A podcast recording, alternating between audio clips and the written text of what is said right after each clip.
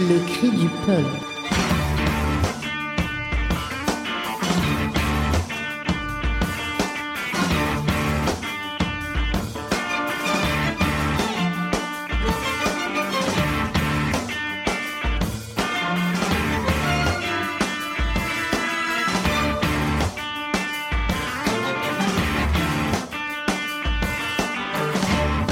Bienvenue dans Le Cri du Pulp, un podcast de bande dessinée en bande très organisée.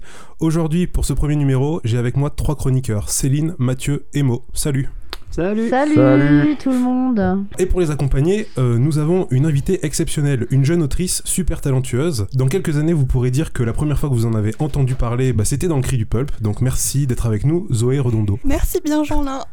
Je suis très gênée. Elle va déjà non, il faut pleurer. pas. Alors, voici comment ça va se passer pour tout le podcast. Dans la première partie, chaque chroniqueur va vous présenter une BD. Mo va vous présenter Yawara de Naoki Urasawa. Céline va vous présenter le tome 2 d'Extase de Jean-Louis Tripp. Mathieu va vous présenter Carbone et Silicium de Mathieu Bablé. Dans la deuxième partie, nous allons nous concentrer sur notre invité et sur son travail à travers trois BD qui ont marqué sa vie. C'est un concept que j'ai piqué à un autre super podcast qui s'appelle La Vignette, donc allez écouter La Vignette. Euh, on commence tout de suite du coup avec la première chronique. Mo, je te laisse la parole. Ah, ça y est, c'est déjà C'est déjà à toi. C'est du rapide. hein. Euh, bon, bah, très bien. Alors, c'est moi qui vous le, le cri du pulp. Euh, merci. Bon, bah, alors, Yawara, qu'est-ce que c'est Yawara? C'est un manga de Naoki Urasawa. Tout le monde connaît, je pense. On va le représenter, on va le représenter encore vite fait là. Le grand dessinateur de 20th Century Boys, Monsters. Monster. euh, en plus, après, il a évidemment Yawara et euh, Billy Bat, etc., etc. Et Yawara, il se place euh, où dans sa bibliographie? Alors Yawara, c'est c'est un peu au début, pas au début de sa carrière, mais presque, c'est la sortie dans le milieu des années 80, fin des années 80. Moi, J'ai noté 87 moi. ouais. 87, ouais. Euh, exactement, c'était la sortie. euh, après, il y a eu des rééditions. euh, en- et, et nous, ce qui sort en France, c'est euh, la fameuse édition un peu de luxe qu'il y a, puisque ça représente euh, à peu près un tome et demi. Bon, on va y revenir. J'ai déjà un peu piqué le truc, mais pour, pour présenter l'auteur, bon, euh, je sais pas s'il y en avait qui a eu la chance d'aller voir l'expo Angoulême il y a deux ans. Non, j'y étais pas. euh, où il était l'invité d'honneur et euh, il y Enfin, si, avait j'y eu- étais, mais il y avait une super expo. Ouais, je voulais juste en parler vite fait là, mais euh, l'expo était fantastique. Il y avait eu euh, des planches, pas de Yawara, j'ai pas vu trop de planches de Yawara, mais il y avait bon beaucoup de planches de ces séries cultes et même ses carnets de croquis de quand il était gamin et tout quoi. Ça c'était la petite, la- un peu la, la petite euh, Génial pour les fans.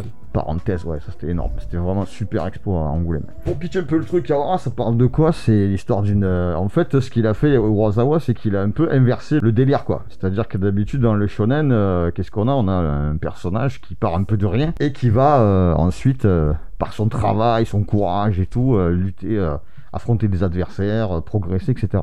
Mais ça, derrière- c'est, la description d'un shonen en fait. Exactement. Mais, lui, Urasawa, il a fait complètement l'inverse. C'est-à-dire que là, il y a un personnage qui est déjà très très fort, qui est déjà tout. Et lui, tout ce qu'il veut, c'est avoir une vie tranquille. Il, aspire à aucune. Elle a pas d'ambition, euh, le personnage de Yawara. Yawara Inokuma pour la, pour la citer. Et donc, euh, donc, évidemment, par contre, elle a un grand-père qui est un très très grand expert de judo, qui est, qui est son maître en fait, qui lui a tout appris. Et qui, lui, au contraire, veut en faire une, une championne de judo. euh, il veut qu'elle soit championne olympique et qu'elle ait la médaille d'honneur. euh, c'est-à-dire, c'est le titre le plus noble que puisse avoir un citoyen japonais. euh. C'est un vrai truc ça. C'est Ah ouais, c'est un vrai truc. ouais. Puisqu'en fait, aussi, en fait, ce qui s'est passé, c'est que le personnage, après le personnage de Yawara, il y a eu une très très grande judoka euh, japonaise qui s'appelait euh, Tamura, qui était un prodige du judo très jeune, qui genre, euh, genre elle avait commencé ses premières compétitions internationales, elle avait se- 15-16 ans, et elle avait affronté euh, la quadruple championne du monde qu'elle a envoyée au tapis euh, Direct. par Ippon direct. ouais. Et donc ils l'ont surnommé Yawara au Japon, en vrai. Ah bon, d'accord, ok. Ils l'ont surnommé, tout le monde l'a surnommé Yawara. Ah oui, Du donc c'est un une œuvre super connue au Japon. Ah oui, oui, c'est un chef-d'œuvre là-bas, c'est un très très grand. Ça a été adapté en animé, euh, il y a eu même des, des lives, live, ouais, j'ai des vu. séries live, il y a eu même des, je crois que des, des, des petits dramas, quoi, etc. Donc c'est un, un très très gros truc. Et donc pour revenir un peu au pitch, le grand-père, lui, tout ce qu'il veut faire, c'est préparer euh, la petite pour qu'elle devienne championne olympique. Donc il va trouver tout un tas de magouilles, provoquer, trouver, lui trouver des adversaires, etc. Pour un peu la pousser pour qu'elle finisse par aller vers son destin, comme il dit, devenir une championne de, de judo mondiale, quoi. Ok. Et à l'époque, il citait les fameux JO de, de Barcelone, Ouais. qui étaient censés avoir lieu, ben, je crois que c'était 92. Et voilà, quoi. À peu près pour le pitch rapidement, hein, pour faire un peu le truc. Pourquoi tu voulais nous le présenter du coup, euh, si ça te tenait autant à cœur? Ben, parce que déjà, c'était marrant de voir un vieux titre de Urasawa sortir Maintenant? En grand public. Ouais. Et je pense qu'il y avait pas mal de, de- de- de fans un peu qui attendaient la sortie de ce manga parce que c'est. Et en plus, c'est, ce qui est intéressant, c'est que c'est un, un manga qui, n'est, qui est un peu à contre-pied de ce qu'il avait fait ensuite, euh, plus sérieux, plus dur, plus, euh, Ouais, des thrillers, des, des plus euh, réaliste, plus sombre. Là, il a fait vraiment des choses. Là, c'est très humoristique. Le dessin, il est très enlevé. euh, c'est, super, c'est super sympa. Je sais pas si vous avez un peu tous eu le temps de bien de checker un peu le truc, mais enfin, voilà quoi. Du coup, et puis comme ça sortait en France, je me suis dit ah ouais, ça il faut. euh, C'est sa première, c'est la première fois que ça sort en France, c'est ça? Et je crois que c'est la première fois que ça sort en France. Moi, je me souviens pas qu'il y a eu des sorties euh, en précédent de, de ce manga d'Urasawa, quoi. Ouais, donc là, le tome 1 vient de sortir en France aux Ouais, éditions aux Kana, dans la collection Kana. Big Kana. Exactement. Donc c'est pour ça qu'il coûte un peu plus cher qu'un manga 15 classique. balles, il ouais. coûte 15 euros. Ouais.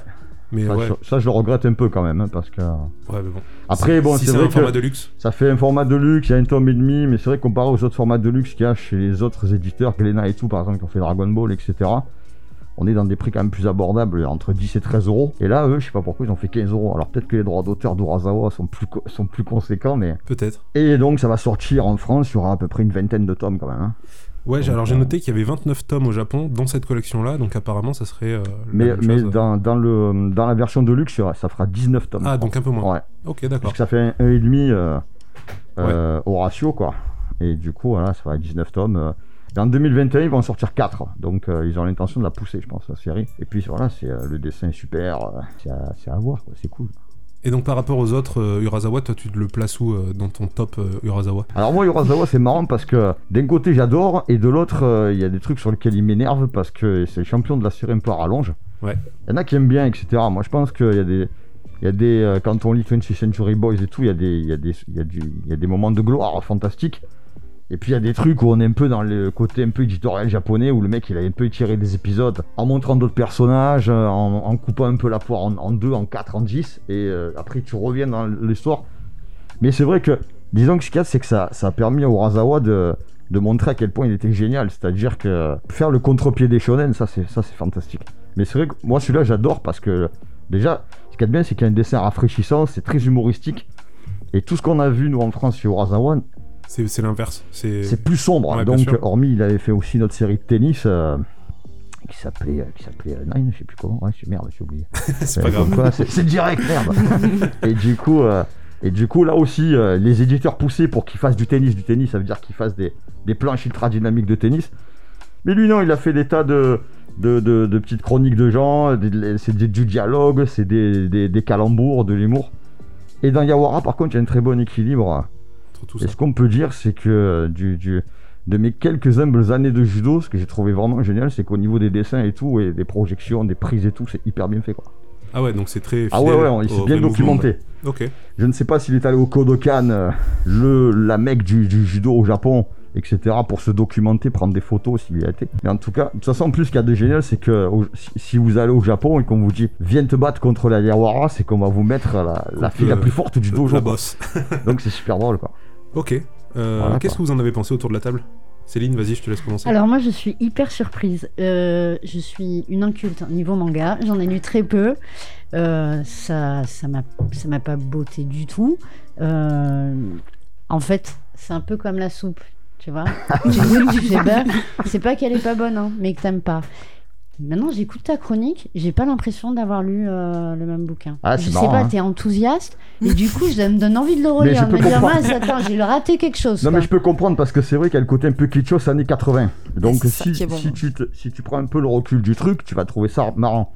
Mais c'est vrai que la, la gamine, elle, ce qu'elle veut, c'est avoir un, un petit copain, euh, elle veut être amoureuse, elle a des, elle a des, des rêves un peu d'adolescente. euh. Ouais, complètement. Enfin, moi, quand j'ai lu les trois premiers chapitres, je me suis dit, mais c'est quoi ce truc de. Ouais, c'est ringard presque. Ouais, je... c'est non, non, mais disons-le. C'est très ringard et j'étais très étonné que tu proposes ça parce que je, je me suis dit, ok, Urasawa, ça va être cool, ça va être un truc vachement euh, sérieux. Et d'un seul coup, je tombe des nues, je me dis, mais, mais la vérité, c'est que, le personnage le plus cool du manga, c'est le, vieux. c'est le grand-père, ça ouais. c'est sûr. C'est le mec qui s'appelle Jigoro et en plus euh, c'est euh, Jigoro Kano, donc le fondateur du judo. Il a appelé Jigoro, mais le personnage le plus cool c'est le vieux quoi. ah, c'est un, un vicelard, il est marrant, il fait n'importe quoi, il, il passe son temps à trouver des solutions pour mettre sa petite fille dans la merde. Et après, en fait, c'est toujours pareil, c'est les personnages secondaires qui sont cool quoi. Le, le héros principal, ici l'héroïne, quand elle combat, elle est fantastique, mais alors après le reste, euh, c'est une truffe. hein. C'est une traînée, ouais. ah ouais, ouais. Ouais, Toi, non, mais faut, faut, faut- on peut le Euh, dire. hein. J'avoue, j'ai lu que le premier chapitre. Ouais. Euh, mais euh, en ce moment, moi, je suis dans Ranma 1,5, Nuyasha, tout ça, donc j'étais vraiment pas dépaysée. Et, ouais, euh, même ambiance. Ouais, ouais, bah, je, moi j'attendais le shoujo qui commençait, quoi. hein. J'étais, euh, je- Alors, j'ai lu beaucoup. Tu dis shoujo, Ouais. l'heure t'as dit euh, Shonen. Shonen. mais Ouais. moi quand je suis allé voir la description, apparemment ce serait un seinen. Alors quelle Eh est la différence? Seinen, Ah c'est pour les adultes. Pour les adultes. Seinen, ouais. c'est vrai, jeunes adultes. hein.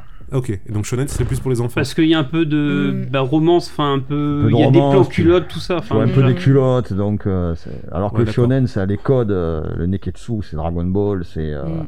c'est des trucs comme ça, c'est One Piece et tout là, tu vois. Donc euh, t'as pas les mêmes codes graphiques, mais comme comme disait là. Ok. Là.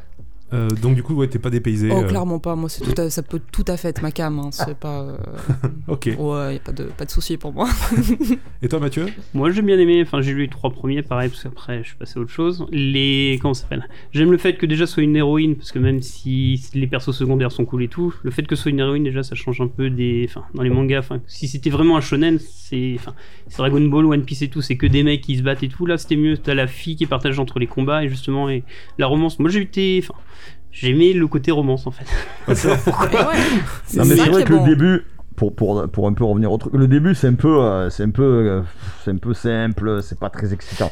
Mais après un peu plus loin dans le manga, il y a, il y a une scène de, il y a, il y a un des premiers moments de gloire, c'est, c'est un combat par équipe où donc il y a deux équipes qui doivent s'affronter et le grand-père il a magouillé pour que la gamine elle se retrouve euh, à- au rendez-vous pour que pour rejoindre les, les équipes qui vont se battre. Ok. Et il va flanquer la gamine qui va se tartiner toute l'équipe à elle toute seule quoi. et c'est super drôle, les mecs ils voient arriver une fille et tout, ils se disent mais qu'est-ce qu'elle fait elle? Elle est toute grumps comme ça et tout, et elle va les exploser quoi. Ouais. Il y en a même qui vont euh, carrément être déstabilisés pendant le randori parce que c'est une fille et tout, ils savent pas quoi faire, s'ils doivent la saisir ou pas. Ça c'est un peu le côté un peu grivois, gentil euh, japonais, Mm. tu vois. Je vois. Il y en a même un qui tombe un peu amoureux, genre à la limite se dit est-ce que je l'aime bien ou pas, donc c'est très drôle. Par contre, je suis pas d'accord avec le terme ringard, je trouve ça plus naïf que ringard. C'est juste pas prise de tête. Oui c'est vrai, un gars c'est un peu violent. Euh, certes, vous mais, euh, dites naïf. Enfin, moi, j'ai trouvé ça hyper enfantin, quoi. C'était, Ah oui, Oui, c'est très c'est enfantin, ouais, grave. Oui, très euh, Bah, pareil. façon, euh, Même avis. Ouais. Big Story Comics, là, euh, c'est l'équivalent euh, du magazine dans lequel c'était édité, etc. C'est Big Short Comics, je crois. Ouais. C'était un peu le genre de série qu'il faisait et tout. Puis il faut dire Kurosawa, à cette époque-là, c'était quand même un, un auteur qui cumulait les séries. C'était un cumulard. Il faisait deux séries en même temps, quoi. Il faisait 120 pages par mois, le gars. Ouais, c'était monstrueux. Ouais, donc Et, énorme. graphiquement, par contre, c'est vraiment chouette, quoi. Ouais, donc en gros, pour l'instant, euh, il y a 3 contre 2, donc on le recommande hein, plutôt. Ouais, pour le premier tome, il faut essayer. Faut- si, on, si on connaît pas un peu ce travers d'Urasawa, hein, plus, plus, plus drôle, plus, plus sympathique, Ouais, moins. coup de jeter un œil. Ok. Bah, Après, c'est la bonne conclusion, je pense. Ça vaut le coup de jeter un œil. En tout cas, le premier tome, si vous accrochez, c'est Ouais, sûr que tout le reste, ça devrait le faire. C'est vrai qu'à 15 balles le tome, c'est vrai a qui s'hésiteront peut-être, mais Ouais. euh, feuilletez-le un peu, allez voir sur internet, il y a des extraits gratuits qu'on peut lire, euh, donc euh, c'est cool quoi. Ok.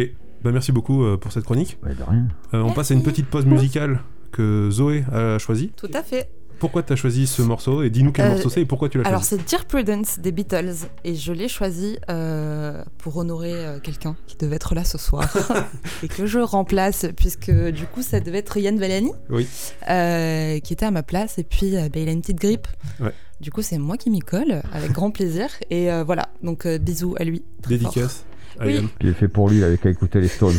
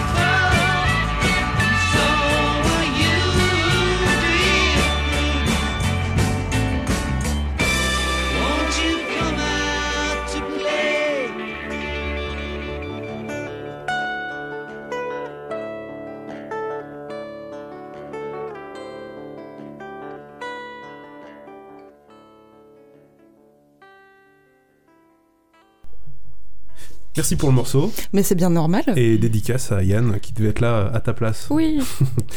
On passe donc à la deuxième chronique de Céline. Euh, c'est le tome 2 d'Extase. Ouais, alors moi, euh, j'ai un titre pour ma petite chronique, ça s'appelle Notre corps nous appartient. Ouais. Vous êtes d'accord là-dessus? On On peut partir.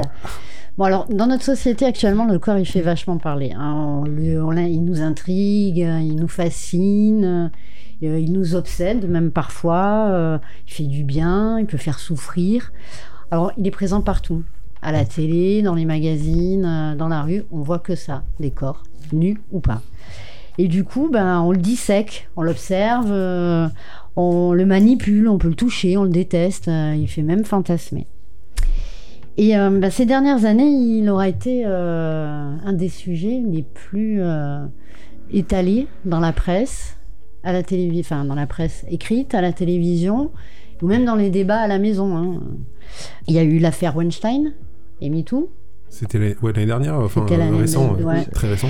Cette année, chez les filles, euh, euh, bah, il fait polémique. Soit les jupes sont trop courtes, soit les Soit crop les tops sont, Ils sont trop gros il aussi. montre aussi euh, le nombril, donc ça le fait pas.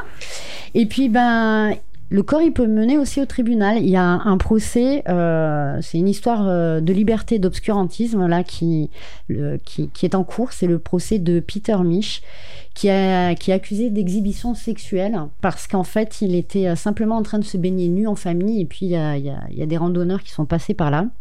Et à toute fin utile, c'est super important de le rappeler, l'exhibition sexuelle, c'est notifié par un acte volontaire à caractère sexuel. Ben, pour moi, pas la baignade. Donc là, l'histoire, euh, elle va être euh, déterminante en fait sur la liberté des corps et la liberté euh, d'en faire ce qu'on veut, à la limite, euh, dans la limite du raisonnable. Enfin, quand je dis raisonnable, c'est pour l'autre, dans la liberté de l'autre. Là, il n'a gêné euh, Mhm. Qu'un regard, il n'a rien fait de son corps qui puisse être euh, Mais de l'exhibition. C'est pas en France, là. Si, si, c'est en Ah, en France. Oui, oui, c'est dans le Gard. Oui, oui, le procès est à Nîmes. On en a très peu Wow. parlé, mais moi, je le suis. Et puis, euh, ben, en fait, du coup, on se rend compte que le corps, il a une dimension sociale et politique, là, clairement, avec euh, Ah les, faits que je viens de vous évoquer. Mais moi, je pense que le corps, on lui doit le respect. Et euh, c'est aussi un objet de tolérance. Alors, c'est pas l'objet dans le sens pour jouer, hein, c'est euh, dans le sens euh, politique du terme. Et d'ailleurs, euh, il y a une fédération en France qui promeut cette, liberté et cette tolérance. C'est la Fédération française de naturisme.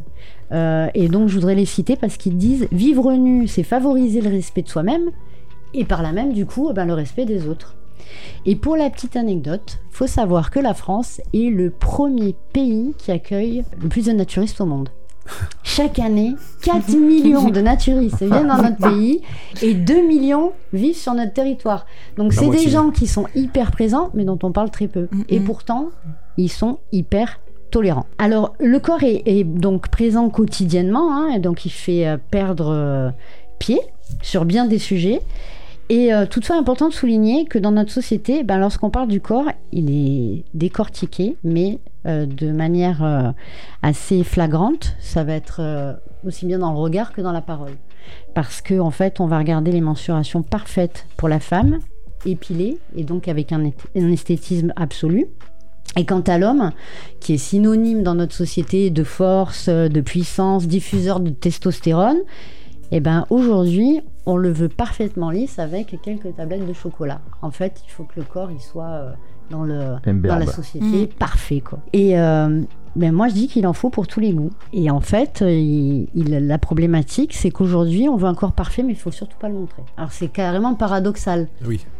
Bah, c'est même euh, bizarre. Parce Ouais, que, parce et que ça dans date- les pubs, ils se gênent pas, quoi. Oui, et ça date pas d'hier. Hein. Un certain Tartuffe disait euh, dans, à Dorine Couvrez ce sein que je ne saurais voir, par de pareils objets, les âmes sont blessées, et cela fait venir de coupables pensées. Alors, déjà à l'époque, euh, tout s'emballait dès qu'on parlait du corps. C'est quand même fou. En fait, l'histoire se répète euh, de siècle en siècle. Mais aujourd'hui, moi, je trouve que le corps, on le maltraite énormément. On le maltraite physiquement et on le maltraite aussi quand on parle de lui. Euh, qu'il soit beau euh, ou pas, on s'en fout. En fait, en 2020, j'ai le sentiment, moi, de mon côté, que le corps, il pose problème. Aussi bien a chez l'homme que chez la femme. Alors pour la femme, on le veut ambitieux, déterminé, euh, qui porte des projets et même des décolletés, mais pas quand il va au musée d'Orsay. hein. S'il rentre Ah oui, par la grande porte pour être exposé à côté euh, de l'origine des mondes, là ça passe. Par contre, s'il passe par la caisse pour acheter un ticket, là ça casse. Celui des hommes doit euh, ne porter aucun stigmate avec le temps. Hein, il faut que même à 60 balais, tu aies un corps parfait, euh, que tu sois pas euh, bedonnant, rien. En fait, le corps, il doit être toujours dans la sublime. Mais la sublime de qui? Ça, je... c'est la question. Chacun fait ce qu'il veut avec son corps et le beau n'est pas commun. Alors, tout ce que je viens de dire, ben, c'est pas très positif. Mais là, franchement, euh, Ah, c'est vais pas. hein, de s'en aller. Euh, Je commence à en être énervée. fait, j'ai envie de dire que ces sentiments, ils reflètent un peu euh, notre société. Et mais ils sont portés par des choses qui sont la peur, la méconnaissance, la souffrance, la religion et notre politique sociétale qui veut un corps parfait. En gros, tout ça, euh, si on le balaye, hein, si on balaye ses idées reçues, euh, tout va bien. Alors, eh oui, Eh oui, si tu balayes tout ça, si tu t'en fous des corps, il n'y a pas de problème avec les corps. Ça va être dur de convaincre tout le monde.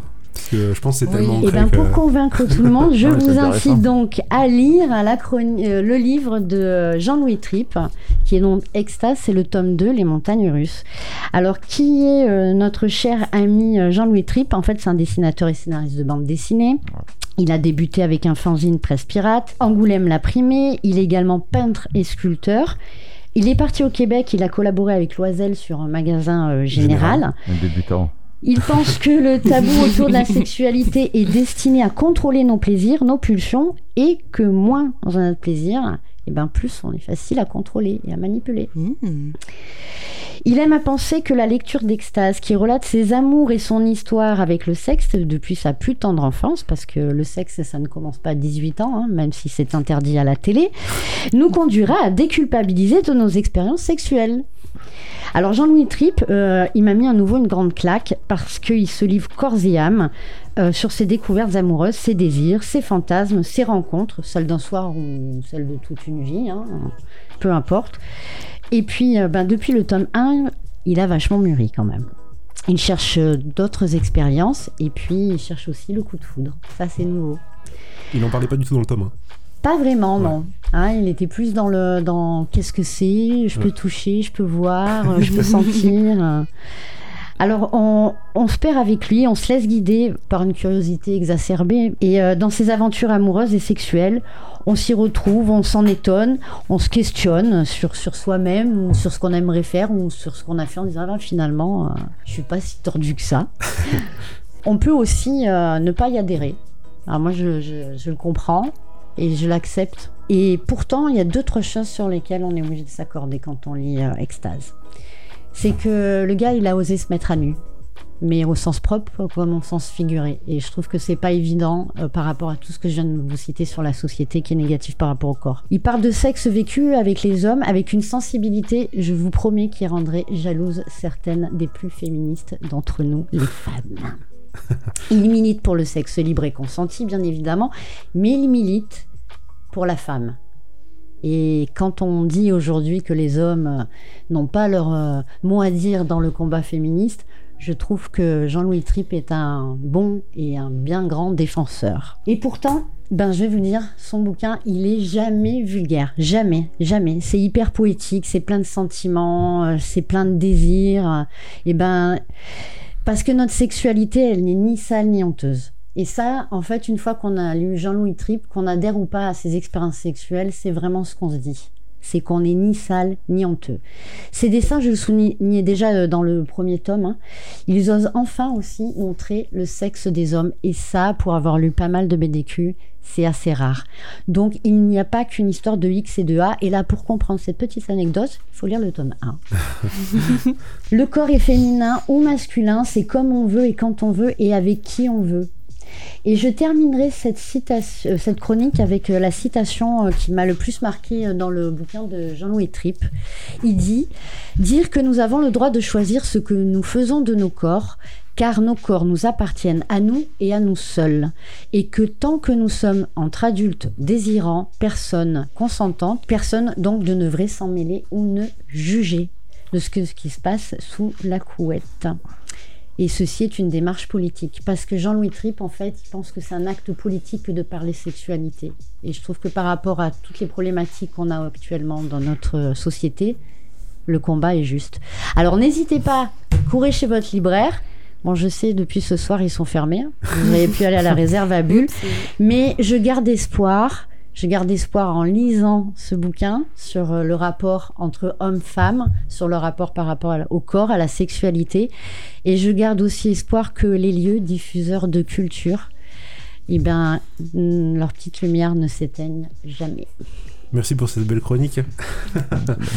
je, je sais pas trop quoi rajouter parce que assez, t'as vraiment synthétisé tout ce que j'ai pensé de, de, de l'extrait que j'ai lu parce que j'ai pas pu le lire en entier malheureusement. Est-ce que vous avez des avis autour de la table? Mo, alors tu Bon. l'as pas lu mais tu connais euh, l'auteur. Alors moi j'avais vu le tome 1 et Ouais. puis j'avais vu des interviews de lui sur YouTube là parce Oui. que euh, le connaît pour Magasin Général avec Oui. Loisel et tout là. Parce que moi ce que je trouve cool là c'est qu'il y, a- il y a un dessin on- presque un peu cartoon quoi. Donc euh, on sent qu'il est plus détendu etc. Alors que dans Magasin Général à mon avis euh, comme il y avait la DA de, de Loisel dedans etc. C'est autre chose mais euh, bon moi clairement c'est là, c'est là pour l'instant là aujourd'hui je dirais c'est l'album que je dessinerai jamais quoi. Moi j'aurais pas ce truc là. Il faut quand même une sacrée euh, faut être, Allez, un- faut être sacrément paix avec soi-même pour arriver à dessiner un truc comme ça. Ou, Ouais. ou fou, j'en sais rien, mais. euh, ou avoir. euh, c'est, c'est très. C'est très co- euh, j'en sais rien. Après, euh, c'est, c'est intéressant ce, qui, ce, qui, ce, qui- ce qu'elle expliquait dans sa chronique. Parce que plus le temps avance et, et plus les problèmes ils, ils se résolvent pas. Quoi. C'est vrai que la question de. Chacun euh, a le droit de faire ce qu'il veut avec qui veut entre, adultes consentants. Aujourd'hui, c'est mort. Quoi. Avec les portables, les réseaux sociaux, les machins, chaque fois que vous faites un truc. euh, si jamais c'est balancé, euh, etc. Et sa BD, du coup, euh, qu'est-ce qu'ils ont dit les critiques? Moi, ça m'intéresserait de savoir euh, le public. Est-ce que ça, est-ce que c'est une BD qui, qui cartonne ou pas? Est-ce que Alors ça je- j'ai pas du tout Alors, regardé les le chiffres. tome de- 1 avait euh, hyper cartonné. Après, Ouais, je j'imagine connais pas les bien. chiffres sur le tome 2. Après, moi, ce que j'ai lu euh, des critiques, que ce soit euh, des critiques de BDistes hein, ou, de, ou bien des, des- des lecteurs, euh, tout le monde est assez emballé. Ouais. Mais les gens, ils sont emballés pas forcément sur euh, le dessin, ils sont aussi emballés parce que, euh, parce que Jean-Louis Tripp, il parle de nous, de nous, êtres humains, Ah, euh, sans en tabou. se livrant lui Et surtout, il, il nous permet, nous, de nous délivrer de certaines choses. Euh, quand euh, on te martèle euh, tout le temps dans la presse, à la télé ou sur Internet que euh, de te mettre en mini-jupe, c'est pas bien, de montrer ton corps, c'est pas bien, de faire tel acte sexuel, c'est pas bien, euh, c'est une mauvaise pensée, etc., tu te dis... Ah mais non, j'ai pas de mauvaise pensée, je suis pas la seule, je suis pas le seul. Ouais, bien sûr. voilà. Mhm. Et ça, ça libère un peu peut-être les gens qui sont, euh, qui sont pas très. Et moi, je trouve que c'est hyper libérateur comme, euh, comme, euh, comme BD. Alors après, on, adhère ou pas, hein, je le dis, mais je pense qu'il y a une réflexion. C'est un livre qui mène à la réflexion. Tu lis pas qu'un livre euh, sur le que- cul. Tu lis pas que les histoires de sexe de Jean-Louis Tripp. Tu vas au-delà de tout ça. C'est pour sûr. ça que j'ai vraiment, euh, excuse-moi, Ah non, j'ai vraiment euh, voulu porter la chronique sur le corps, le respect. On peut que respecter. Enfin, moi, je ne peux que respecter. Mais ce que je veux dire par là, c'est que c'est donné à tout le monde. Je ne pense pas que je sois la seule. Et euh, il y a beaucoup de gens qui sont dans le même cas que moi. On est, il faut, faut arrêter de critiquer parce que l'autre n'est pas pareil, parce que tu n'as pas les critères de beauté, euh, parce que tu es une fille, tu as le droit de te mettre en pantalon, de t'habiller comme un gars. Euh, si tu es un gars, tu as le droit de t'habiller comme une fille. Et voilà, chacun, à partir du moment où tu te sens bien et que tu te sens bien dans ton corps, que tu l'acceptes Ça va tel qu'il plus loin est. que le sexe, ouais. Oui, oui, ça va pour beaucoup moi, plus loin que ça. c'est voilà, c'est pour moi ça va là, beaucoup plus loin que le sexe. Ce qui est intéressant avec sa BD, c'est que moi au départ, j'étais un peu réfractaire parce que je pensais que le mec il allait se la péter pour nous dire regardez toutes les filles que j'ai levées, je suis, je suis un tombeur, etc. C'était un peu naïf hein, de ma part, mais après ce que je trouve, c'est que ça change un peu de ce qu'on voit aujourd'hui parce qu'il y en a plein aujourd'hui qui utilisent le corps comme une arme, quoi. Une arme pour se vendre, une arme pour faire du pognon, pour séduire, etc. Et là, c'est pas du tout dans cette idée-là. Donc ça, c'est le côté euh, sympathique et en plus il utilise le, le côté BD, etc. Et là, si on regarde un peu, là, je feuilletais en même temps en écoutant sa chronique. C'est vrai qu'il y a des doubles pages marrantes avec des espèces de scènes un peu semi-animées. euh. Oui. Ça rappelle un peu les, les- le bon temps de, de certaines BD qu'il y avait un peu dans les années 80-90 euh, où euh, on feuilletait ça en, en, en loosé au fond de. Toi, Mathieu, qu'est-ce que t'en as pensé? Euh, j'adore, enfin j'adorais. J'aime le dessin. Il a un côté comme il disait cartoony, etc. Par contre, enfin je suis pas le public, c'est-à-dire qu'il y a trop de scènes de sexe. C'est pas, enfin le sexe, je trouvé ça plus rigolo à faire qu'à regarder. Donc voilà. Après, je trouvais ça super intéressant au niveau de ses expériences à lui. C'est-à-dire que le fait qu'il expose certains de ses points de vue et tout, ouais, je trouvais ça bien. Après les dessins, je l'ai regardé, mais j'étais là, je m'en fous. Ce qui m'intéressait, c'est ce qu'il disait plus, le discours qu'il avait, etc. Genre quand il se tape là, je, crois que c'est la Valérie là, je sais pas quoi, à l'hosto et tout, il fallait un peu rond et tout. Je fais, c'est cool ça. Et le truc, c'est que j'ai trouvé ça vachement bien que il aurait pu normer dans son truc, genre il était normal et pas insister là-dessus, sauf qu'il insiste là-dessus et tout. Je fais, je trouve ça super cool. Après, j'ai eu l'extrait, je voulais le lire, je n'irai pas l'acheter moi personnellement. Enfin. Avec ma petite déjà vu qu'elle est pioche dans tout ce qui traîne à la maison, un peu m'embêter on va dire. Faut le mettre très haut. Étagère du haut, étagère du haut. Même pas. Donc voilà, je sais que de toute façon je suis pas le public pour ça. Après, voilà, quitte à le lire, enfin dire Mais ça t'a gratuitement. plu quand même, euh, le propos t'a intéressé. Voilà, l'extrait qui est, qui est en ligne, oui, il est assez intéressant. En fait, si t'as aimé ça, tu peux aller plus loin, je pense. Mais, euh, mais pareil, j'avais pas les bases du, du premier. Donc il fait un résumé du premier, je crois, au début et tout. Donc ça, ça je trouve ça intéressant parce qu'il va plus vite, il élude entre guillemets des scènes de sexe et tu vois tout ce qui. Bah, c'est pensé en fait. J'aimais plus ce côté humain sans le sexe en fait. En roman, ça pourrait passer mieux. Bref. Et toi, Zoé, est-ce que t'as un mot à nous dire là-dessus? Euh, J'ai eu le temps que de le feuilleter, malheureusement, mais euh, je suis hyper admirative de, de se foutre à poil, en fait, comme ça. hein, De parler. euh, Littéralement. Ouais, ouais, complètement. Et, euh, mais par contre, Céline, complètement d'accord avec ce que tu disais de, la politisation du corps, vraiment, euh, en ce moment. Enfin, de toute façon, tout le temps. Euh, puis surtout tout ce qu'il y avait là ces derniers temps de- des lycéennes qui n'avaient plus le droit de mettre des jupes, de tout ça. là, c'est même plus de la politique, c'est de la pédophilie, hein, parce que sexualiser les corps des jeunes filles mineures, en, plus pour l'avoir vécu, c'était gênant. Arrêtez de faire ça, s'il vous plaît. ça suffit. Et d'ailleurs, en ce moment, je prof- il y avait la, po- la polémique là, du film Mignonne là, sur Netflix. Là. Ah, c'était terrible. De- de- Euh, Ah il y a oui, le film Mignonne, ouais. là, Ouais. Justement, là, on est en plein dans ce débat-là aussi. quoi. Mm, mm. Il y, a- il y a carrément eu des. Il y a Netflix qui se prend des, des plus de désabonnements Ouais. depuis que ce film a été euh, euh, balancé. Moi, je trouve que c'est- bien qu'il y soit, quoi, parce que Ouais, c'est bien de montrer. oui, euh, C'est surtout de la part des Américains aussi. Alors, faut. Ouais, les. Américains, en plus, ils sont très étranges. mais, Ouais, les gens en fait sont des abonnés sans voir le film, oui, tout sûr. simplement parce qu'en fait ils ont changé l'affiche ouais, ouais. et que l'affiche américaine euh, est, euh, comme tu disais, Plus- plus sexualisée alors que ce sont Ouais, des petites gamines. Et Ah, en c'est fait, tout le sujet eux, du pour le euh, puritanisme le américain, c'est déjà beaucoup. Hein, ouais, euh, voilà. c'est évident que. Ouais, Les armes, c'est pas grave, mais le. Ouais. Voilà. c'est très Un grave. fusil à R15, Alors c'est pas que du tout le sujet du film. Mais hein. c'est- qu'elles sont forcées à se sexualiser pour, euh, pour euh, gagner leur concours, mais que c'est. Bon, on voit sur TikTok, des trucs comme TikTok, etc., où on voit des gamines aujourd'hui qui s'amusent à faire comme les grandes. Mm, mm. Moi, je trouve ça flippant, perso. hein, Mais, euh, Faudrait peut-être que Extase soit traduit aux États-Unis. ça serait Alors, pas inintéressant. euh, ce serait une question à poser à Jean-Louis. Je vais m'empresser de le faire quand je rentre parce que vu qu'il vit euh, au Québec, bah, euh, oui. Frontalier, ouais. ouais, Il y a des chances que ça soit déjà fait même. alors j'ai planché sur plein de choses, mais sur ça non. et j'ai mal. Bon, en tout cas, merci pour la chronique. Merci à C'était vous. super intéressant. Ouais. Et donc, on vous recommande euh, Extase. C'est sorti- sorti chez Casterman. Euh, ça fait 27,95 et ça vaut le coup, à mon avis, de, de tester.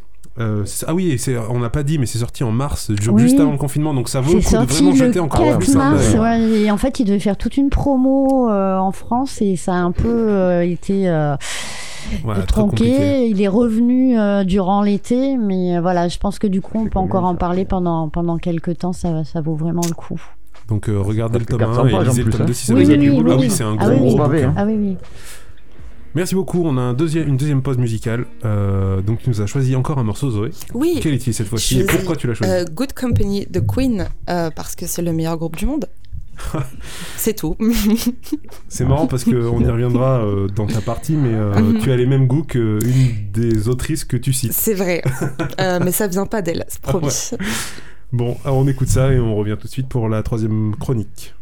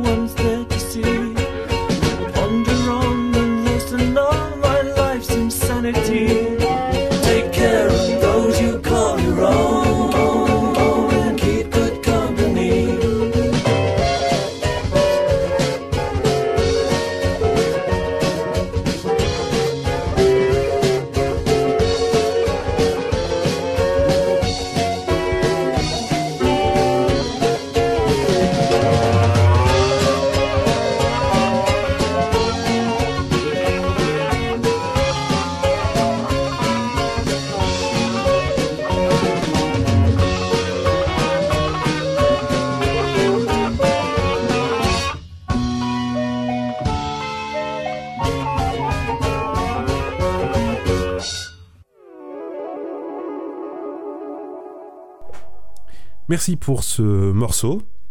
Euh, on passe donc à la troisième partie, la chronique sur carbone et silicium. Ouh, je vais la refaire. La troisième partie, donc, euh, la chronique sur carbone et silicium de Mathieu Bablé par Mathieu. Donc on va commencer vite fait par une présentation de l'auteur. Donc il est assez jeune, il est né en 1987.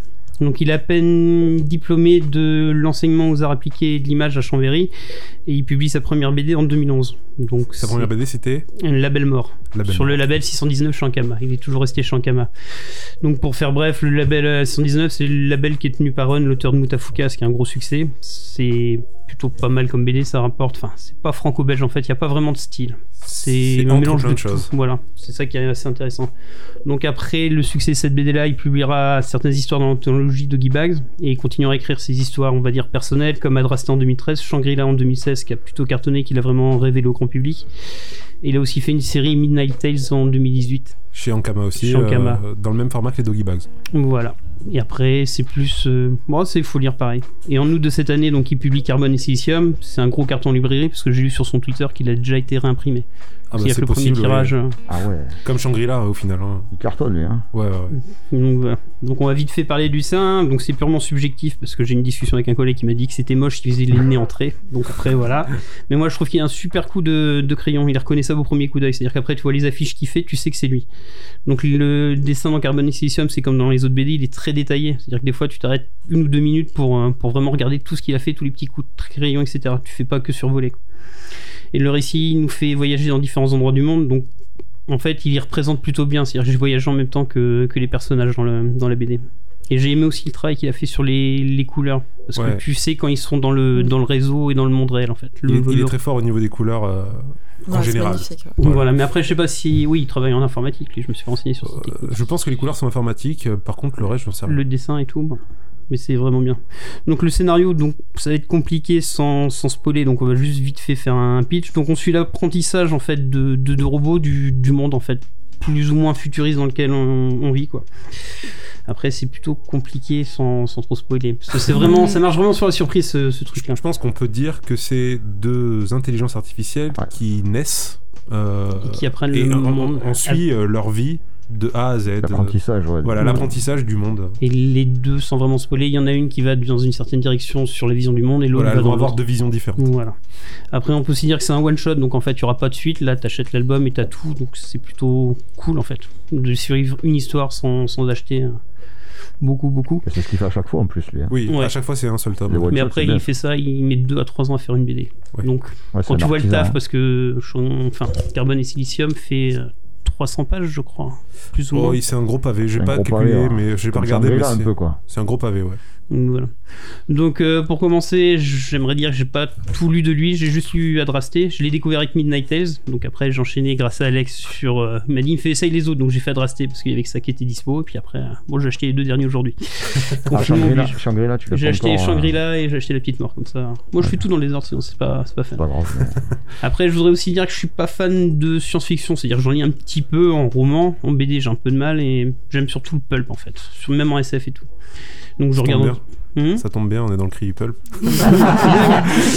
et voilà, je regarde de temps en temps des films de genre aussi de SF, mais euh, je suis pas super pointu. C'est-à-dire que la SF, c'est pas trop mon domaine. Mais pourtant, celui-là, j'ai j'ai vraiment aimé. Et alors, peut-être qu'il a une approche aussi adulte dans de la SF, contrairement. Enfin, c'est pas du Star Wars. C'est-à-dire qu'il n'y a pas de grosses bagarres, de ci, de ça. C'est plus du Asimov. Genre, on va prendre notre temps, on va discuter. Il y a pas énormément d'action. Enfin, mon, le ressenti que j'en ai, c'est plus du. On parle, on fait réfléchir le, le lecteur et tout. Mais bon, C'est pas de la science-fiction au sens euh, Ah ouais. pop, euh, pampan, euh, les fusils, euh, les lasers, les machins. C'est plus de la science-fiction, hard science-fiction, de une projection de ce qui pourrait se passer dans le futur. c'est même pas de l'art parce qu'il t'explique pas plus que ça. non, C'est genre. euh, c'est- il pose des bases de choses. Ouais. et- Voilà, on. Non, mais ça- vite c'est bavard et tout, les personnages ils discutent, Oui. il y a beaucoup de dialogues. Oui, oui. On sent qu'ils se documentent, etc. Quoi. Voilà. Et en fait, par les personnages, en fait, ils parlent surtout des, des thématiques et des problématiques actuelles de, de maintenant. Donc après, moi, c'est ce que j'ai ce que j'ai beaucoup aimé. En fait, on parle des intelligences artificielles, donc on parle aussi de la pollution et des conséquences qui va arriver à plus ou moins long terme. C'est assez flippant comme BD. Il y a- on parle aussi du, des sociétés capitalistes, etc., et des débordements, etc. Enfin, moi, je l'ai pris comme ça, parce que c'est vite compliqué quand ils disent que. Pareil, c'est un léger spoil, mais quand ils disent qu'un robot, on va mettre 15 ans de durée de vie, il faudra changer tous les 15 ans de robot, ça fait peur, puisqu'un robot peut durer genre indéfiniment, si vous voulez. Sauf qu'ils disaient, c'est pour forcer les gens à racheter. Obsolescence programmée. Voilà. Ouais. Ça parle aussi de surpopulation, ça parle aussi de transformation du corps humain. Il y a une scène qui était. Pourtant, j'aime bien les trucs gore, mais là, il y a une scène, je sais pas si tu vois laquelle, celle du Mhm, professeur. Elle exactement, est. Bref, c'est dégueulasse. Donc, moi, j'ai beaucoup aimé cette BD là, m'a beaucoup marqué, parce que ça fait un mois et demi que je l'ai lu, mais je travaille encore, on va dire, dessus. C'est-à-dire qu'il y a des fois des trucs aux infos qui me refont penser à la BD et tout, donc je suis encore dedans. C'est c'est compliqué, ça fait beaucoup de temps que j'ai pas fait. C'est bon signe généralement qu'une BD marque comme ça. euh, Bah, certaines et, et infos, en fait, relancent- plus tard. euh. Certaines infos relancent la- les problématiques qu'il lançait parce que pareil c'est plus comme un espèce de cours de philo c'est à dire qu'il pose des questions et il donne pas de réponse Mm. genre bah, vu que les deux robots sont presque opposés en fait. Ils font il y a le blanc il y a le noir. Donc c'est assez intéressant. Ça nous enfin c'est le principe de la philo quoi. Genre on donne pas de réponse démerde-toi avec ça. Donc je trouve ça plutôt très très très très intéressant. Et après euh, voilà. Le seul regret que j'ai c'est qu'il aurait pu peut-être développer encore même si bah, ça contredit ce que je viens de dire c'est juste développer un peu plus les dialogues. Pour avoir un peu plus approfondir encore les points de vue même si je pense qu'il nous laisse crever enfin creuser derrière euh, sans comment je pourrais dire il veut qu'on enfin qu'on aille nous creuser. Si le problème nous intéresse on peut se renseigner sur le sujet. On a Google maintenant etc donc voilà. Donc pour moi c'est une super lecture. Peut-être pendant le confinement je suis pas sûr à le lire parce que j'ai quand même trouvé ça assez sombre même si c'est mi film mi raisin cette BD là m'a laissé quand même enfin moi je sais je me suis je suis plutôt pessimiste comme mec donc je me suis beaucoup calé sur le côté négatif de l'histoire peut-être que quelqu'un positif fera. Ça va mais bon Il y a- on peut voir les deux côtés à mon avis. Je vais donner mon avis rapidement. Euh, je suis un peu comme toi, c'est-à-dire que j'ai beaucoup aimé. Le dessin, bon, pour moi, il, il s'est validé à 100%. Je pense qu'il pourra sortir n'importe quoi euh, sur n'importe quel thème, je le suivrai. Euh, je trouve que ça aurait mérité presque le double de pages pour approfondir chaque thème qui, sur lequel il passe, parce qu'en fait, il passe sur énormément de thèmes. Et à chaque fois, je me dis, mais purée, il aurait fallu raconter encore plus de choses là-dessus. Après, c'est pas possible. Mais moi, il, voilà, il met le point sur, il met euh, voilà son doigt sur plein de choses. J'ai trouvé ça super intéressant. C'est beau. Franchement, euh, pour ceux qui aiment euh, les belles bandes dessinées, qui font un peu réfléchir, voilà. euh, Même c'est de la SF sans en être en fait. On voit l'humanité à travers le Ouais, regard des sûr, robots, mais ouais. en fait c'est quand même basé sur l'humain en fait. C'est juste regarder les merdes qu'on fait. Hum, C'est pas bien quand même. Faudrait peut-être se reprendre. Euh, Qu'est-ce que tu en as pensé, Céline? Eh ben écoute, moi j'ai été agréablement surprise, mais je dirais pas science-fiction, j'ai envie de dire, parce que c'est nommé partout. Hein, Oui, Ben, on va dire parce qu'il y a des robots, mais après. en Moi, fait, je trouve que c'est une BD d'anticipation. Je suis désolée quand on parle. euh, il y a, Oui, ça- c'est ça- vrai, il y a on- plein de thèmes ça, hein, la crise économique, la crise migratoire, euh, l'écologie. hein, tous les thèmes, en fait, on est en plein dedans dans l'actualité. Il met le doigt dessus et euh, tu te dis, mais euh, ouais. en 1980, on imaginait les voitures de l'an 2000. Euh, moi, quand je le lis, euh, j'imagine bien euh, que tout ça va arriver. quoi. C'est c'est pas loin, on est en plein dedans. Bah, C'est- Bah, Ouais, faut ouais. espérer que ça fasse comme bombe. les voitures, C'est pour ça que j'ai parlé des voitures volantes de l'an 2000. hein. On attend toujours hein, avec la téléportation. Non, après, euh, visuellement, euh, ad- pardon, excusez-moi, j'ai un gros mot, mais c'est sorti comme ça. J'ai adoré. C'était, euh, enfin, moi, Mhm. j'aime déjà ce, ce- ce dessin. Euh, après, euh, avec les, les- les couleurs, euh, en fait, qui vont par thème, par sentiment, par lieu, par lieu, pour les expressions et tout. Enfin, et puis ce clair obscur. Enfin, moi, je, j'étais là, je fais, mais c'est quoi cet ovni Voilà, ça fait plaisir de, de lire aussi une BD, pareil dans un domaine qui n'est pas mon domaine de prédilection et où je me prends une petite claque, je me dis ouais, ouais, ouh, super. Mhm. Même si effectivement c'est compliqué parce que c'est c'est assez dur au niveau du sujet. Complètement, ouais. Et Mais- Shang- Shangri-La était dans la même veine, hein, c'est-à-dire Ouais. qu'il il tapait sur des choses. euh, Ouais, mais c'est des bouquins, tu les prends, tu te réunis et tu peux avoir un, un- des, des Un super débat. discussions et personne sera d'accord, sauf sur le de, de dire ouais mais quand même c'est du super bon boulot. Ouais. Voilà.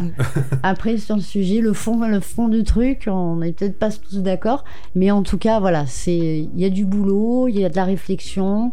Tu dis qu'il a mis presque trois ans à écrire la BD, enfin voilà, il est pas arrivé, il a pas fait bim bam boum, euh, je vous sors ça quoi. Il y a du travail, moi j'aime ça.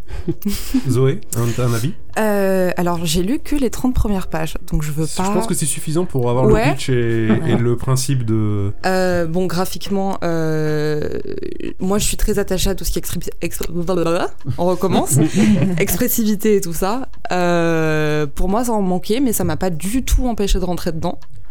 Ah, mais moi je Euh. trouve que c'est fait exprès que ça manque d'expressivité parce que c'est des robots.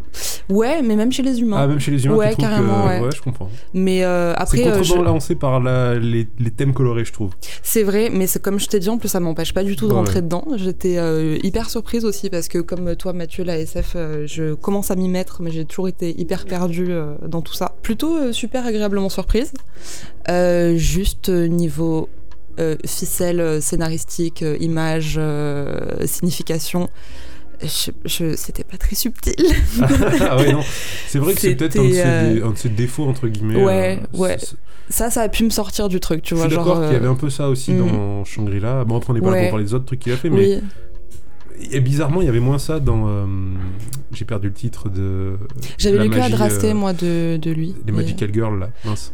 Euh, Sailor Moon, non Sailor Moon Non, non, non, mais le truc qu'il a fait euh, chez. Ah, euh, Midnight Tales. Midnight Ah. Tales, voilà. Ah, Ah, c'était Exactement. Oui, c'est c'est lui qui gère. C'est lui qui gère ce Ok, truc-là. Et il en dessine aussi. Il en dessine aussi, mais c'est lui qui gère tout le scénario de ce Eh ben truc. ça, j'avais adoré. Bah voilà. Voilà. Et là, moi, je trouve que c'était moins. Effectivement, par rapport à ce que tu dis, ça, Mm, on le mm. sentait moins là.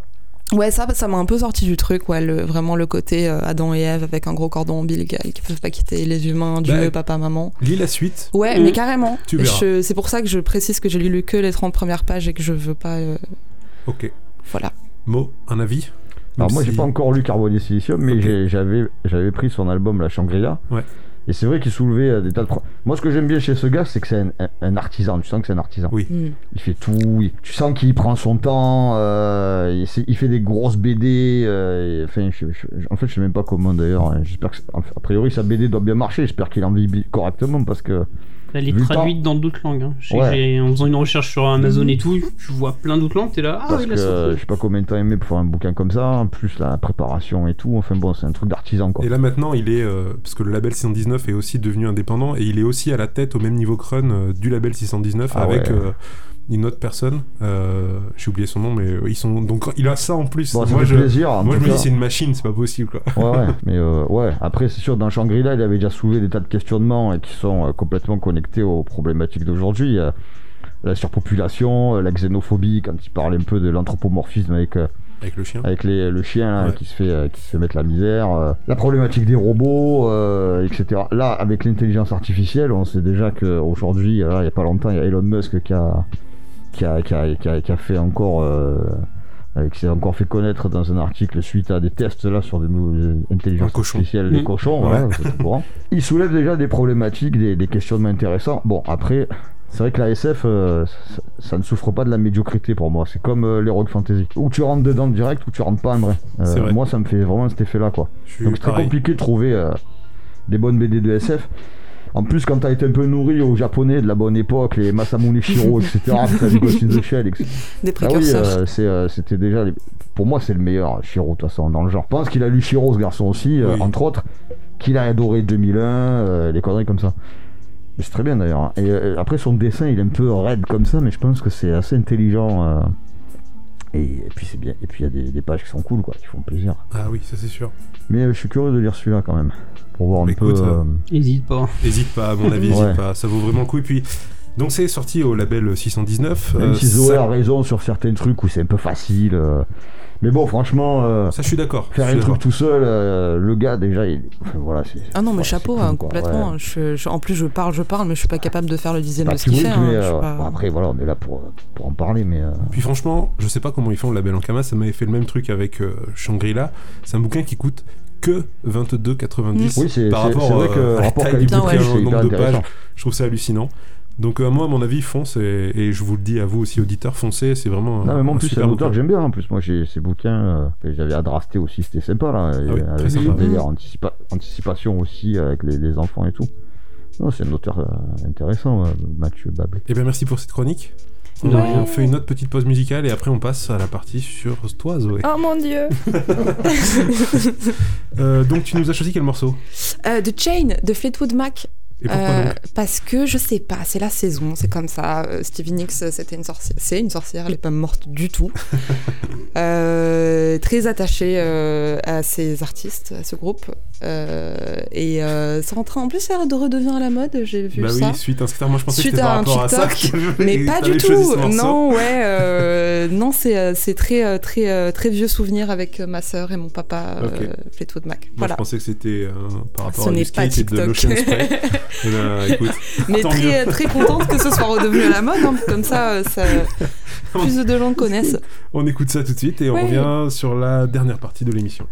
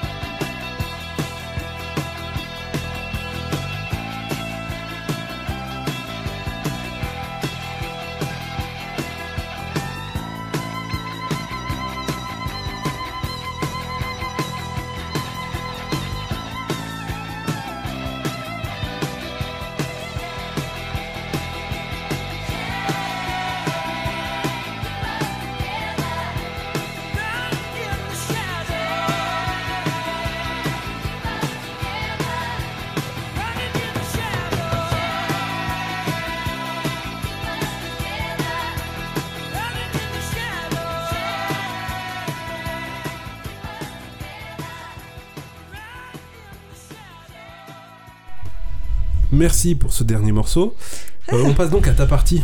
Oh mon dieu. Alors Je- cette partie je suis consiste. inquiète. euh, je t'ai demandé avant l'émission de choisir trois bandes dessinées Mhm. euh, qui ont marqué ta vie et, et ton et surtout maintenant ta façon de travailler en tant qu'auteur. Ouais. Euh, et donc tu vas nous les donner dans l'ordre et on va en discuter du pourquoi, du comment et, et de ta pratique, etc.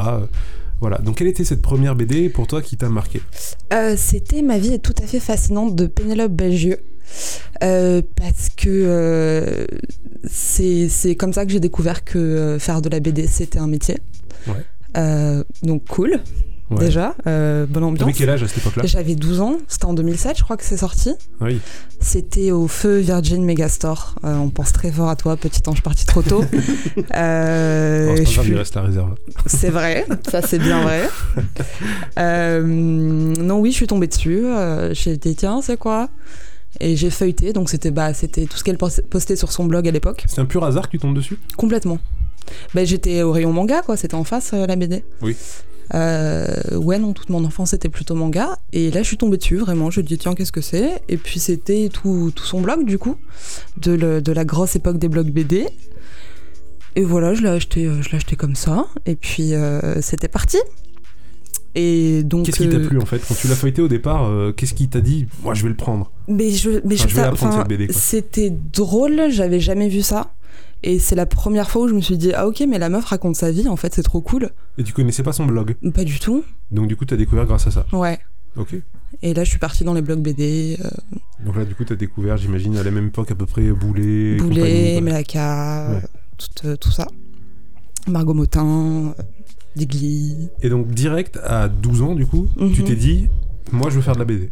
Ben, moi, je voulais faire du théâtre à l'époque. Enfin, je voulais être comédienne. Euh, je faisais beaucoup de théâtre.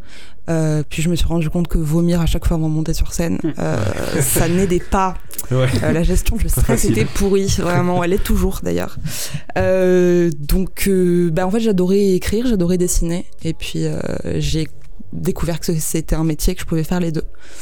Euh, donc voilà, c'était parti. Ah, mais euh, du coup tu dis que t'as découvert que c'était un métier, mais euh, moi tu vois je vois la BD de, de quelqu'un, je la kiffe etc. Mhm. Mais je vais pas me dire tiens c'est- un métier.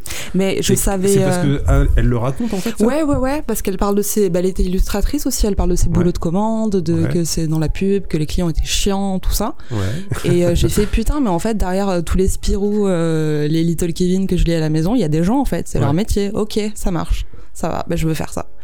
Et du coup avant ça, parce que du coup Mhm. j'aimerais revenir avant cette découverte de ah tiens c'est un métier. Mhm. Tu disais que tu lisais que du manga. Ouais, Vraiment c'était que ça? Euh, ça et Harry Potter. Ouais. Le principe, mais vraiment, en plus en lecture, euh, je, je pense que j'étais hyper angoissée. Enfin, je le, je le suis pas du tout toujours. Je vois pas du tout de quoi vous parlez. Euh, mais euh, j'étais, je suis toujours une lectrice hyper euh, compulsive. Moi, je, je tourne, euh, tu vois, sur 3-4 séries à chaque fois en boucle parce que je les connais et que ça me rassure et voilà. Mais oui, oui, sinon.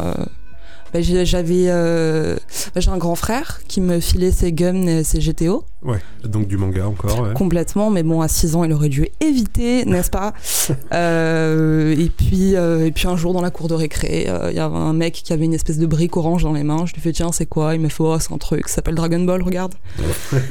et voilà Euh, donc c'était euh, c'était là c'est parti et puis euh, beaucoup de shonen au début euh, Naruto One Piece tout ça Euh, après du shoujo parce que l'adolescence n'est-ce pas? Alors c'est quoi le shoujo exactement? Alors le shoujo, c'est des mangas dits pour jeunes filles. Euh, je, je trouve que c'est un peu nul et un peu sexiste. Euh, De dire ça ou ouais, les carrément. Ben non, mais de cantonner ça un truc pour les filles. Ah ouais. Ouais mais j'ai Euh, l'impression que le marché est segmenté comme on disait tout à truc l'heure. euh, éditorial au Japon. Oui, quoi. Voilà, complètement, C'était purement ouais. éditorial, mais euh, parce qu'en plus les mecs le savaient au Japon qu'il y avait Mm, aussi mm. des mecs. Ils savaient qu'il y avait des garçons qui lisaient des shoujo et des filles qui Mm. lisaient des neketsu. Donc c'est un pur truc éditorial. Ouais, mais c'est juste pour quoi, en filles, euh, Mm. Mais je pense que ça en empêche aussi beaucoup de lire euh, le fait que ce soit taxé euh, girly, euh, n'est-ce pas? Euh, Voilà. Mais qu'est-ce que ça raconte ce genre d'histoire en fait? Les shoujo, mais c'est euh, c'est des histoires d'amour, c'est euh, c'est euh, ça peut. Enfin, moi j'ai surtout euh, Fruit de basket qui m'est resté énormément. T'as Toru Honda qui vit dans une tente comme une grosse miskine dans la forêt parce que bon, elle a perdu sa mère, des conneries comme ça, et qui se retrouve à vivre chez les beaux gosses de son lycée. Il s'avère qu'ils sont maudits s'ils se font enlacer par une personne du sexe opposé. Ils se transforment en animaux du signe du zodiaque chinois. Voilà. Et c'est trop bien, tu sais quoi Franchement, c'est- trop cool.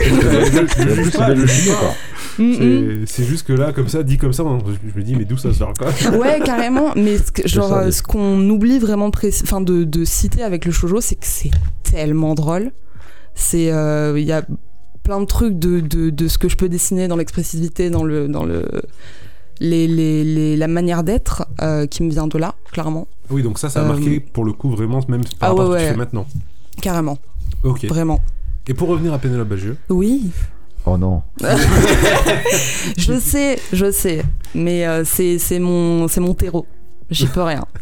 mais bon, euh, très bien, moi ça, ça me va hein, comme explication. va pas qualités. Hein, euh, Est-ce que euh, avant ça, euh, je fais mon, mon vieux là, mais euh, Mhm. Tu vois, moi j'ai grandi en, en lisant euh, les BD des parents chez toi. Ouais. Est-ce qu'il y avait des BD aussi de tes parents Et est-ce que tu piochais comme dedans quand t'étais petit ou vraiment c'était que ton grand frère qui t'a influencé non, vers les mon, mangas ben, non, mon frère, c'était vraiment que les mangas puis, euh, et les jeux vidéo. Ouais. Euh, mais mes parents, ils avaient, pff, ils avaient Tintin, ils avaient, ils avaient Astérix, euh, quelques trucs qui traînaient. Pas Mais mal ça de. pas plus que Ça ça. me faisait chier de ouf. Ah ouais Le franco-belge, ça me. Je suis désolée, c'est pas mon. C'est pas. Même encore maintenant, t'as. Ouais, grave. Je suis. Pardon. Je- Non, non, non, mais attends, assez, assez euh, je vais- normal. Je vais quitter Mm, mm. cette euh, émission. Chacun a son, a son Ça point d'entrée. ça- ça Oui, oui, hein. Chacun ses goûts, Mais, euh, plus, euh, euh, Je sais pas ce que ça veut dire. Non plus, euh, bah, mon père avait plein de fluide gaz- glacial. Euh, Là, évidemment, c'était du cul, ça m'intéressait. Ouais. Euh, Il y a pas que ça, mais ouais, je vois. oui, ouais. oui, oui, bah tout. Enfin, je me souviens surtout de Little Kevin. Je me dis, j'ai repensé la dernière fois. Je comprenais pas. Il voulait niquer sa mère. Je sais plus. C'était- bof. Mais euh, non, sinon, euh, je, c'est moi qui étais hyper, enfin hyper curieuse. Euh, bah, je te disais la dernière fois, mais j'ai grande chance, merci papa, maman, que tout ce qui était fringues, jeux vidéo, ça attendait en général Noël ou des conneries comme ça. Mais les, les BD, les livres, c'était où je voulais, quand je voulais. Ouais, ils t'ont pas euh, freiné dans la. Jamais. oh, pff, ouais, ouais, c'était. euh, putain, je les ai. euh, ah ouais, ouais, je les ai, je les ai ruinés. Hein, mais donc, merci. du coup, Pénélope Bagieux. Et Est-ce que Ouais. du coup tu continues de t'intéresser à ce qu'elle sort, etc. Je suis tout ce qu'elle fait. Je, je suis pas, je suis pas une, une fan obsessionnelle. Tout ça, j'espère. Mais non, c'est juste que tout ce qu'elle fait me plaît et m'intéresse. Ok. C'est toujours cool. Le, le, c'est toujours percutant. Je trouve graphiquement, elle évolue dans des trucs euh, vraiment chouettes. Ouais, c'est intéressant. Mm, ouais. mm. Son dernier truc avec Roald Dahl est, Mm, est carrément. vraiment super intéressant et ça change un peu de ce qu'elle avait fait sur Culotté. Ou Ouais, ouais, comme ouais, ça. California Dreaming et tout ça. Ah où, oui, euh, complètement aussi, ouais, ouais, c'est c'était vrai. que du crayon, là, Ouais, du c'est coup. vrai, c'était très sympa. Ouais, c'était vraiment beau. Donc toi, tu continues de suivre. Toujours. Et au final, bah, est-ce qu'on peut dire que t'aimes le franco-belge grâce à elle? Mais peut-être, si je- j'espère. Ouais, Après, est-ce qu'on carrément. peut la classer en franco-belge? Oui. je- Ouais, bon, y a, ouais, y a moyen. Après aussi, j'étais à fond euh, Titeuf, euh, le petit Spirou et tout Ah, ça. ça Ça, va, tu oui, oui, non, ça va. Calqué Titeuf. Euh, Du coup, tu nous as choisi une deuxième, euh, une deuxième BD, c'était euh, One Piece. de Ichiro T'en as Oda. parlé du coup. Ouais, j'ai mentionné. peu en travers. Oui. Et One Piece, c'est, je pense, c'est ma plus, plus grande histoire d'amour de, de- dans le manga. hein. C'est, euh, j'ai dû commencer à lire ça vers 2005. Euh, c'est... Quasiment au début quand ça sortait en France, à peu Euh, près. non, je pense qu'il devait y avoir déjà une trentaine de tomes. Ah ouais, ouais. Ouais. eh oui, mais... ouais, peut-être une vingtaine, début, une trentaine. Euh, bon, c'était tout le tout début de la série en vrai, hein, parce que là, il y en a, je crois qu'on est au 96, un truc comme ça. Euh, c'est, tellement, euh, c'est tellement euh, cher à mon cœur et près de moi. C'est tellement une bande de potes, euh, qui t'accompagnent tout le temps, quoi. Ouais, t'as grandi avec eux. Non, mais c'est ça. Et euh, Tu continues à les lire? Toujours, bien sûr. J'achète tout le temps. Euh, Ouais, oui, quand, Quand carrément. à jour, là, si on devait se lancer maintenant, euh. Ouais. c'est 96 tomes à acheter. Fou, ouais, ça. Mais je...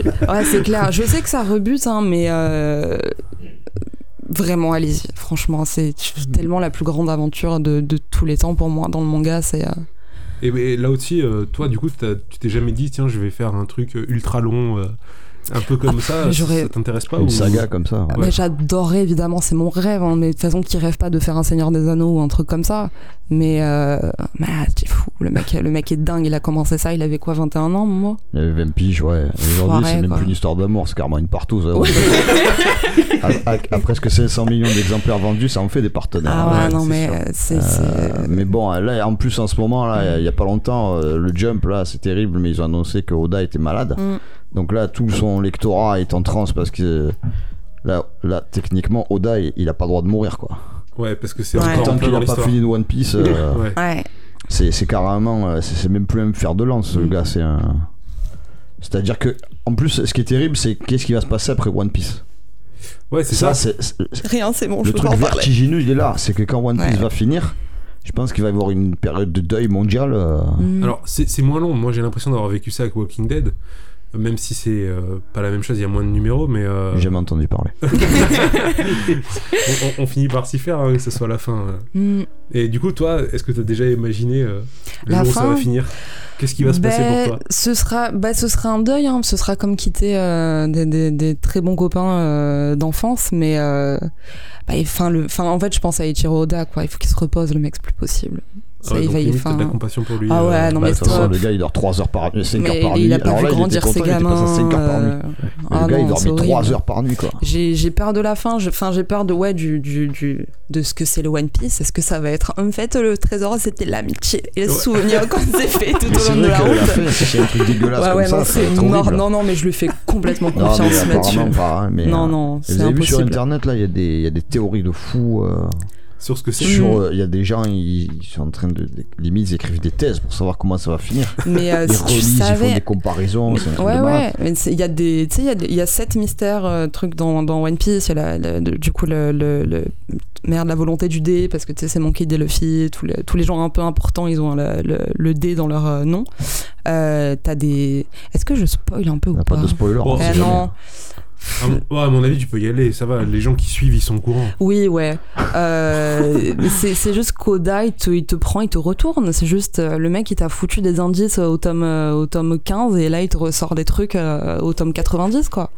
Tu, Ah, tu- et, et tu penses que c'était voulu ou c'est vraiment Ah, de si, si. l'opportunisme Ah non, non, c'est mort, c'était, euh, c'est sûr. Enfin, moi, je lui fais trop confiance pour ça. Et puis, c'est, c'est, Il a c'est toujours dit, nickel. hein, hein. c'est vrai, il a toujours Mhm. dit que, que tout était déjà acté, pensé. Son, Écrit. son, Ouais. éditeur, de- euh, son directeur éditorial l'a, confirmé. euh, Et Mm. attends, il l'a vendu comme ça, il est allé voir son éditeur, il a dit Salut, je vais faire 96 tomes. Non, non, non. Ah, c'est pas fini Non, non. en plus, hein. C'est pas. Oui, oui, en plus, ouais. Je pense qu'il a dit que voilà, son histoire c'est ça. euh, mais à mon avis, est-ce que lui, il pensait que ça prendrait presque 100 tomes? Je sais pas, je pense pas. hein. Mm. Je pense pas qu'il. Peut-être qu'il. Je pense- je pense même qu'il il, a, dû se, il a dû se dire sincèrement que ça serait plus court. Mais seulement il s'est em- embarqué Mm. dans un tel vaisseau. Ouais, que c'est. Ça, c'est fou. C'est magistral, ouais. Quelle est le troisième, la troisième BD que tu as choisi, qui a C'est- marqué ta vie et pourquoi elle a marqué ta vie? Euh, c'était Seconds de Brian Lee O'Malley. Ouais. Euh, et parce qu'en fait, euh, c'est non, c'est tout ce que je voudrais faire en fait. Euh, c'est Pour le, toi, c'est le but. Euh, S'il y a un modèle, c'est celui-ci. C'est là où moi j'aimerais aller en Ouais. fait. Vraiment dans ce- dans- c'est du c'est du fantastique, euh, euh, endroit où moi je suis pas du tout à l'aise euh, puisque je fais que de l'autobio. C'est c'est trop cool, c'est trop marrant, c'est beau, il y a tout. Franchement, il y a pas de. Tout te plaît. Donc, pour, Ouais, pour voilà. resituer pour les gens, euh, Brian Lee O'Malley, euh, Il a il- fait Scott Pilgrim, il a fait Scott Pilgrim, il a voilà, fait Snot Girl, euh, je- des trucs je sais plus. Euh, non, je me souviens pas. auteur. Pardon, il est il est canadien, il me canadien, semble. j'allais ouais. dire, américain, mais plutôt Il me semble canadien. qu'il est canadien, ouais. Donc, ouais, pour toi, c'est vraiment le but Ouais. de, de ce que tu aimerais. Alors, du coup, justement, c'est intéressant parce que là, on va venir un peu à ce que tu fais Mhm. euh, en ce moment. Euh, pour l'instant, t'as rien sorti, Oui. mais il y a des choses En cours. en cours. Est-ce que tu peux nous en parler un petit peu? Mais bien sûr. Euh, donc on a signé euh, avec mon, scén- enfin, mon, scén- mon scénariste, euh, mon ami, également scénariste Martin Pi, chez la boîte à bulles. On a signé une BD qui pour l'instant s'appelle Être ou ne pas être l'homme pénétré et ce sera donc un essai social sur la masturbation prostatique. Eh ben, écoute, Les toi dans le cul, ouais Voilà. Donc franchement je suis payée à dessiner des bites, c'est cool. des bites et des culs, j'imagine. Ouais, des anus. c'est super dur de rendre un anus mignon, mec. Ah, j'imagine, parce que moi, je ferais une croix, mais. Ouais, mais tu sais, il faut que ce soit un peu chaleureux et tout, c'est accueillant. On m'attend. Et est-ce que tu sais à peu près, euh, est-ce que tu peux nous dire euh, si tu. Où est-ce que t'en es Quand est-ce que ça va sortir Voilà. Écoute, euh, on a, je crois, 150 pages. On en est à peu près à la 30e. euh, Ah, je- un petit peu de oui, voilà. On peut, je pense Ça qu'on plus la parle pas. pandémie. Ouais, voilà, c'est pour ça, ça galère beaucoup à avancer. Euh, cette année, ça a été très compliqué. Donc, je, je dirais 2022, peut-être. Ah 2022, j'allais dire fin 2021, Peu- mais c'est- J'espère, c'est en vraiment disant 2022 l'objectif. pour, euh, euh, pour, ouais. euh, voilà, pour être large. Je- J'espère le plus tôt possible, en tout cas. Euh, je crois que Céline a préparé un petit truc pour toi. Oh mon dieu, Ouais. On y passe tout de suite. c'est parti. Alors, c'est 5 questions, 5 secondes. Mhm. S'il ne devait en rester qu'un. Ok, Cuisiner ou dessiner? Cuisiner. Noir et blanc ou couleur? Couleur.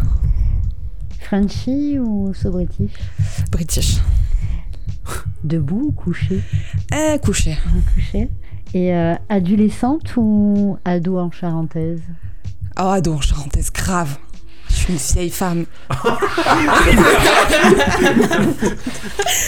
Donc, si vous voulez un petit peu explorer euh, les 5 questions 5 secondes, eh bien, il faut Mhm. aller sur le blog et euh, Oui. l'Instagram de notre cher invité, Oui. puisque tous ces petits sujets, ils sont décortiqués, croqués.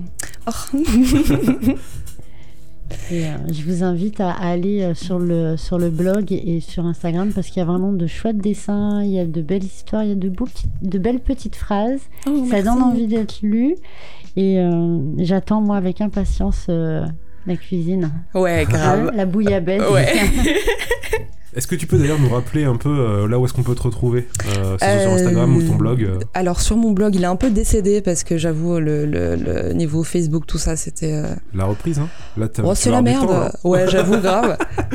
Sur mon blog qui s'appelle, je, vous allez me détester, le Dédocathéon. Parce Pourquoi Ça veut dire Parce que c'est le, c'est le, je, donc je suis grec. Ah oui, cas où ok. vous ne l'auriez pas remarqué. Enfin, ma maman est grecque.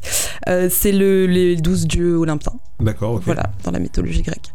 Euh, et puis sur Instagram, Ouais. euh, Roé Redondo, ROE underscore. R-O-E underscore Redondo, Redondo, comme ça s'écrit. R-E-D-O-N-D-O, tout à fait. Et donc on peut tout retrouver là-dessus. On peut aussi Mhm. te suivre parce que c'est cool euh, de voir les c'est dessins. gentil, venez, on va rigoler. Euh, il faut que tu fasses des t-shirts de tes dessins, je te l'ai déjà Oui, dit. tout mais à voilà. fait. Achetez-les, s'il Euh, vous plaît. Eh ben écoute, merci pour tout, ces...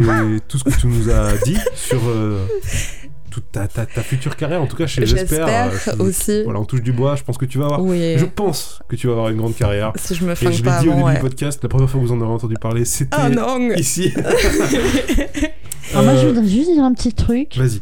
La boîte à bulles, ils font de très beaux bouquins. Donc, C'est vrai. euh, ça promet quelque chose. euh, Ouais, j'espère quand, euh, quand il sera né. La boîte à bulles, vous nous écoutez. Maintenant, vous avez la pression.